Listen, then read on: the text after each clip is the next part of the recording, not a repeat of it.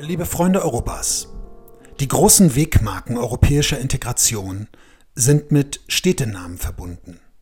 Der Vertrag von Paris, die römischen Verträge, der Finanzvertrag von Luxemburg, Amsterdam, Nizza, Lissabon. Denken Sie auch an Schengen und Dublin. Einer dieser Symbolorte ist die südniederländische Stadt Maastricht. Sie hat 1992 einem Vertrag den Namen gegeben, den ich in den Mittelpunkt der 21. Folge stellen will, dem Vertrag von Maastricht.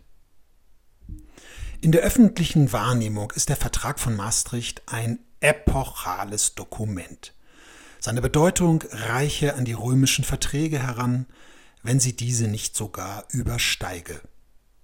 Das liegt vermutlich daran, dass mit dem Vertrag das Sehnsuchtsobjekt europäischer Integration, die Europäische Union, endlich gegründet und die Wirtschafts- und Währungsunion, also die gemeinsame Währung, vereinbart wird. Besonders für Beobachter aus Deutschland kommt noch hinzu, dass der Vertrag mit einem der wichtigsten Entscheidungen des Bundesverfassungsgerichts verknüpft ist, dem Maastricht-Urteil vom Oktober 1993. Doch bei näherem Hinsehen ist Maastricht ein schwieriges Thema unübersichtlich in der Struktur, mit Inhalten unterschiedlicher Fallhöhe, die nicht alle die hochgesteckten Erwartungen erfüllen. Die Europäische Union wird gegründet, doch sie bleibt schemenhaft und in der Sache Kompromiss. Dass der Vertrag etwas Besonderes ist, liegt auch an seinem Entstehungskontext. Die deutsche Einheit und das Ende des Ost-West-Gegensatzes sind zwei miteinander zusammenhängende Zäsuren, die die Aushandlungsphase in ein Davor und in ein Danach teilen.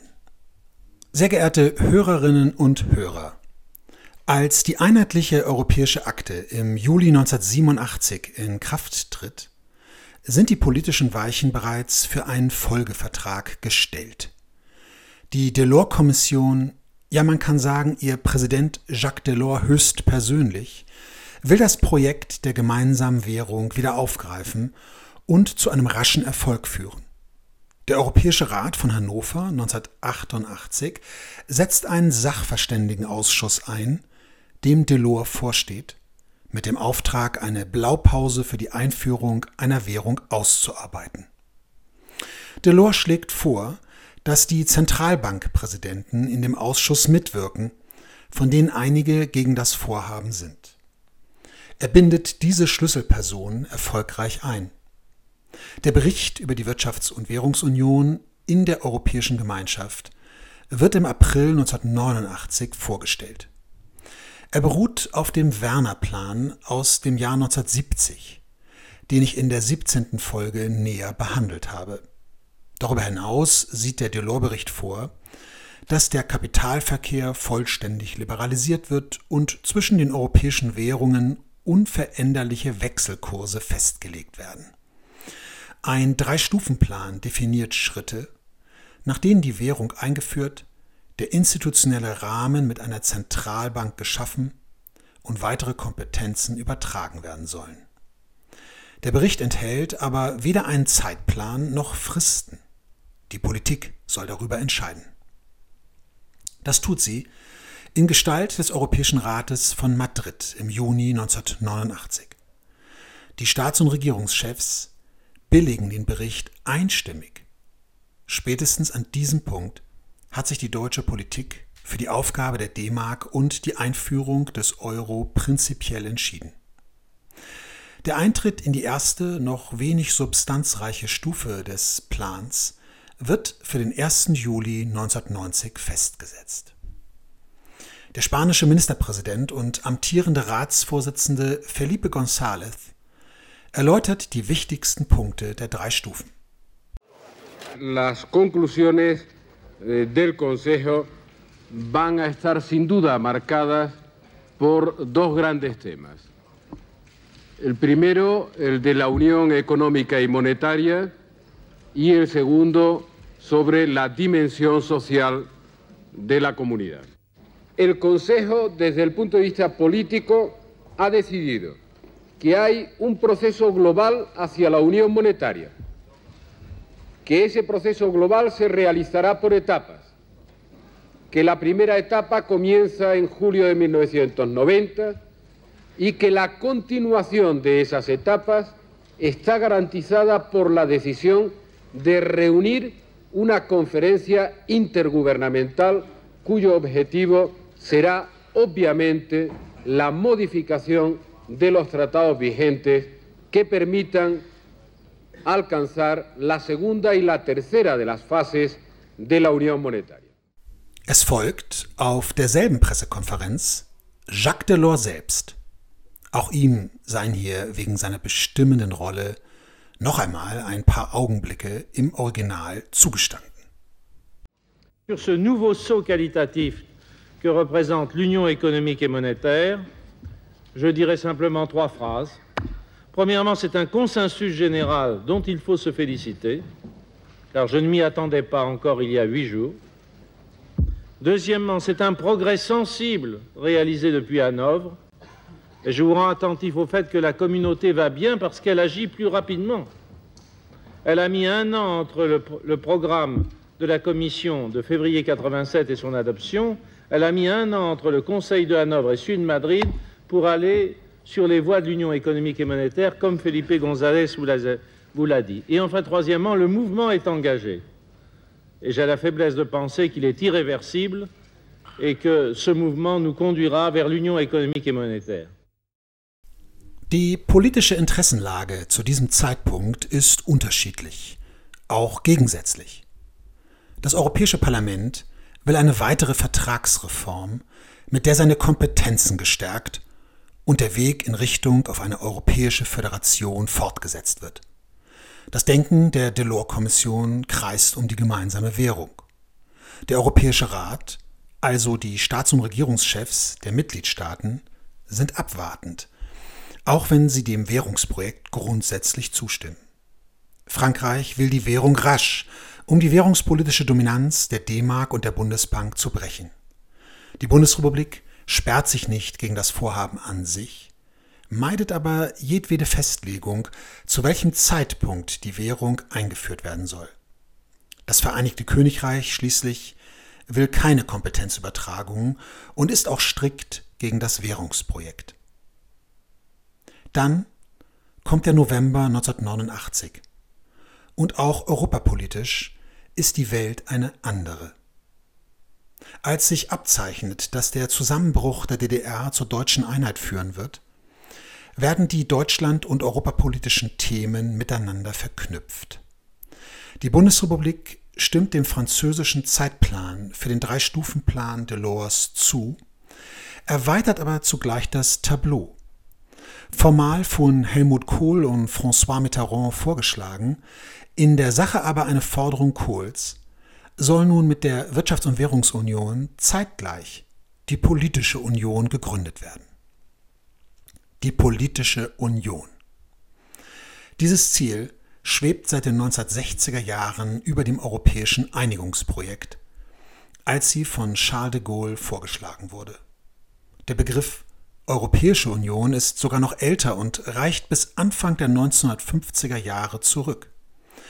Es geht dabei um ein demokratisches, überstaatliches Subjekt, das die wesentlichen politischen Fragen moderner europäischer Verfassungsstaaten entscheidet und verwaltet, besonders auch eine gemeinsame Außen- und Sicherheitspolitik, letztendlich aber alle drängenden Fragen der Gegenwart. Der Europäische Rat von Dublin im April 1990 stimmt zu und macht sich das erweiterte Tableau zu eigen. Der Dubliner Rat beschließt übrigens auch, dass es bei einer Wiedervereinigung eine Erweiterung der Gemeinschaften ohne Beitritt geben würde und dass keine Vertragsänderungen erforderlich seien. Die DDR, die der Bundesrepublik am 3. Oktober 1990 nach, nach Artikel 23 alter Fassung des Grundgesetzes beitrat, wuchs dem Staatsgebiet der Bundesrepublik an, wie es völkerrechtlich heißt. Mit anderen Worten, die Vertragspartei Bundesrepublik Deutschland blieb juristisch gleich, auch wenn sich ihr Territorium und die Bevölkerungszahl deutlich vergrößerten. Im Dezember 1990 nehmen zwei Regierungskonferenzen die Verhandlungen auf. Die eine beschäftigt sich mit der Wirtschafts- und Währungsunion, die andere mit der politischen Union. Die Außenminister sollen die Aktivitäten beider Konferenzen koordinieren. Die zweite Konferenz zur politischen Union hat den Auftrag, sich mit der demokratischen Legitimität einer Europabürgerschaft, der Effizienz der Organisation, der Ausweitung und Vertiefung der Gemeinschaftsaktivitäten und schließlich mit der gemeinsamen Außen- und Sicherheitspolitik zu beschäftigen. There has been taken a decision here in Maastricht that the process going to a monetary union with one currency is now a fact of life. We have to achieve certain conditions to realize that, that's for sure. But we can be sure at the same time that in the course of a limited number of years, in the course of the 90s, we'll have that one currency. Sie hörten den niederländischen Ministerpräsidenten Ruud Lubbers und Ratspräsidenten auf seiner Pressekonferenz nach dem Europäischen Rat von Maastricht am 10. Dezember 1991. Nach gut einem Jahr unterzeichneten die Mitgliedstaaten am 7. Februar 1992 in Maastricht den eingangs erwähnten Vertrag. Dieser Unionsvertrag ist am Ende ein deutlicher Kompromiss. Die Wirtschafts- und Währungsunion wird vereinbart. Mit dem Drei-Stufen-Plan, der bis zum Jahr 1990 reicht. Ich möchte darauf nicht näher eingehen. Über die Währungsambitionen des europäischen Einigungsprojekts habe ich bereits in Folge 17 gesprochen und die weiteren Ereignisse sind doch mehr oder minder bekannt. Einen näheren Blick möchte ich hingegen auf den zweiten Teil der Verhandlungen, den Teil zur politischen Union werfen. Denn der Vertrag von Maastricht führt eine hybride Architektur ein, die so komplex ist, dass sie selbst in der Rechtswissenschaft mit einem Bild beschrieben und erklärt wird. Das titelgebende Bild des Tempels. Während die Regelungen zur Wirtschafts- und Währungsunion in den bestehenden EG-Vertrag eingefügt werden, wird die gemeinsame Außensicherheitspolitik in einem neuen Vertrag dem EU-Vertrag geregelt. Die GASP bleibt intergouvernemental, das heißt im Wesentlichen völkerrechtliche Kooperation, für die die supranationalen Regeln gerade nicht gelten sollen. Also es gelten, jeweils im Grundsatz, Einstimmigkeit im Rat, keine Zuständigkeit des Gerichtshofs, eine reduzierte Rolle der Kommission und keine Beteiligung des Europäischen Parlaments. Auch das zweite Großthema, die Kooperation in der Innen- und Justizpolitik, wird intergouvernemental geregelt. Wie bereits in der Einheitlichen Europäischen Akte wird die informelle Kooperation im Polizeibereich verschriftlicht. Denken Sie daran, dass 1985 das Schengen-Abkommen geschlossen worden war, in dem sich eine Gruppe von Mitgliedstaaten zur Abschaffung der Personengrenzkontrollen verpflichtete. Der EU-Vertrag gründet auch die ersehnte Europäische Union, allerdings nur politisch. Die EU erhält keine Rechtspersönlichkeit. Juristisch bleiben die europäischen Gemeinschaften der Rechtsträger der Integration. Der Europäische Rat, der erstmals in der Einheitlichen Europäischen Akte vertragsrechtlich geregelt worden war, wird als Organ der Union ebenfalls und nur in den EU-Vertrag aufgenommen. Übrigens entspricht die Vertragsarchitektur des Vertrags von Maastricht der der einheitlichen europäischen Akte. Es gibt gemeinsame Vorschriften, dann einen intergouvernementalen und einen supranationalen Teil. Aus diesem Nebeneinander wird dann der Tempel imaginiert. Die Gemeinschaften als erste Säule, die Außen- und Sicherheitspolitik als zweite und die Innen- und Justizpolitik als dritte Säule. Der Sockel ist die einheitliche Mitgliedschaft in den Gemeinschaften und nun auch in der EU, zu der in Zukunft weitere Staaten allein beitreten können. Das Dach wird gebildet aus gemeinsamen Vorschriften, zu denen erstmals auch eine Verpflichtung der Mitgliedstaaten auf Demokratie und die Achtung der nationalen Identität gehören. Mit dem Abstand von drei Jahrzehnten können wir sehen, dass das sympathische Bild des griechischen, also mit antiker Demokratie verknüpften Tempels, der irgendwie auch das Sprachbild vom europäischen Haus zitiert, der Versuch war, der disparaten Struktur eine Klammer zu geben. Das ist in der Praxis aus meiner Sicht auch gelungen. Der supranationale Besitzstand der Gemeinschaften wird stark erweitert. Das Subsidiaritätsprinzip wird erstmals vertraglich fixiert. Das Prinzip, so formuliert es die deutsche Denkschrift zum Vertrag, ist rechtlich so ausgestaltet, dass zunächst zu prüfen ist, ob eine Maßnahme ausreichend auf der Ebene der Mitgliedstaaten, das heißt auf unterer staatlicher, aber auch korporativer Ebene verwirklicht werden kann. Soweit dies nicht möglich ist, stellt sich die Frage einer Tätigkeit auf Gemeinschaftsebene. Ein Regionalausschuss soll die föderalen Interessen repräsentieren. Es wird die Unionsbürgerschaft eingeführt, allerdings nicht als europäische Staatsangehörigkeit, sondern als ergänzender Status für Staatsangehörige der Mitgliedstaaten. Immerhin erhalten Unionsbürger das Kommunalwahlrecht an ihrem Wohnort. Zudem werden den Gemeinschaften neue Kompetenzen übertragen. Das Europäische Parlament erhielt ein neues Beteiligungsverfahren, das Mitentscheidungsverfahren, in dem es gleichberechtigt mit dem Rat als zweite Kammer handelt. Die Zahl der Anwendungsfälle ist noch gering. Heute ist es das Standardverfahren für die Gesetzgebung in der EU. Sehr geehrte Damen, sehr geehrte Herren, dass der Unionsvertrag ein politischer Kompromiss ist, zeigt unter anderem die Erklärung, dass für das Jahr 1996 eine weitere Revisionskonferenz durchgeführt werden soll.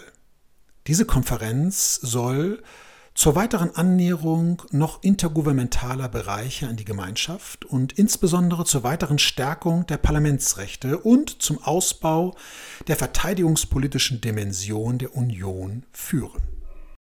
Der Vertrag von Maastricht markiert schließlich auch den Beginn politischer Probleme bei der Ratifikation von Gründungs- und Änderungsverträgen. In Dänemark ging ein erstes Referendum negativ aus, das nach einigen Zugeständnissen an Dänemark in Form von Sonderausnahmen, man spricht von Opt-outs, wiederholt und dann zustimmend ausfiel. In Frankreich, was wenig beachtet wird, fiel das Referendum mit 51,05 Prozent sehr knapp zugunsten des Vertrages aus. Und in der Bundesrepublik wurde das Bundesverfassungsgericht angerufen, das den Vertrag intensiv prüfte, zwei Tage mündlich darüber verhandelte und die Ratifikation dadurch verzögerte.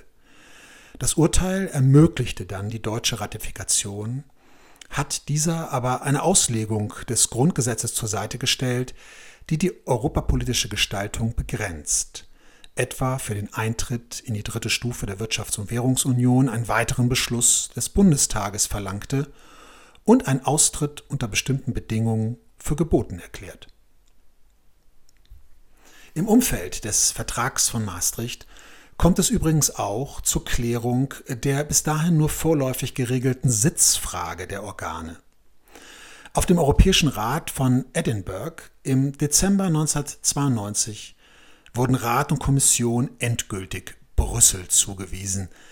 Der EuGH verblieb in Luxemburg und Frankreich erhielt das Parlament, jedenfalls die regulären Tagungen. Einzelne Abteilungen der Parlamentsverwaltung blieben in Luxemburg. Ein Europahistoriker merkte dazu rückblickend an, dass die Sitzfrage dieselbe Mannigfaltigkeit spiegele wie der Vertrag von Maastricht.